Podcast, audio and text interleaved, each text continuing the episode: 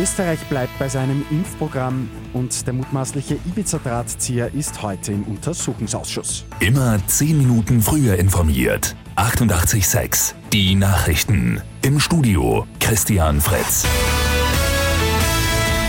Österreich setzt das Impfprogramm mit dem Impfstoff von AstraZeneca fort. Die Europäische Arzneimittelagentur EMA hat einen möglichen Zusammenhang zwischen dem Impfstoff und Nebenwirkungen festgestellt. Der Nutzen überwiege aber den Risiken.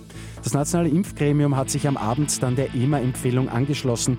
AstraZeneca wird in Österreich also uneingeschränkt weiterverwendet. Andere Staaten hingegen, etwa Italien und Belgien, haben die Verteilung des Impfstoffs für Jüngere eingeschränkt. Der mutmaßliche Drahtzieher des Ibiza-Videos sagt heute im Ibiza-Untersuchungsausschuss aus. Anfang März ist der Privatdetektiv nach Österreich ausgeliefert worden. Seitdem sitzt er in Untersuchungshaft wegen des Vorwurfs der Erpressung und möglicher Drogendelikte.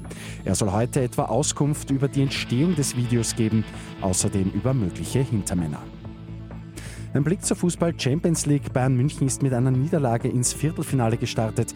Der Titelverteidiger verliert gegen Paris Saint-Germain mit 2 zu 3. Der FC Chelsea gewinnt das Viertelfinal-Hinspiel gegen den FC Porto mit 2 zu 0. Bei Lotto 6 aus 45 hat es am Abend keinen Sechser gegeben. Morgen geht es bei einem Jackpot um rund 1,3 Millionen Euro. Und auch heuer gibt es in Wien wieder die Summer City Camps. Die gute Nachricht zum Schluss. An 31 Standorten. Die Anmeldung ist ab jetzt schon möglich. Mit 886 immer 10 Minuten früher informiert. Weitere Infos jetzt auf Radio 886 AT.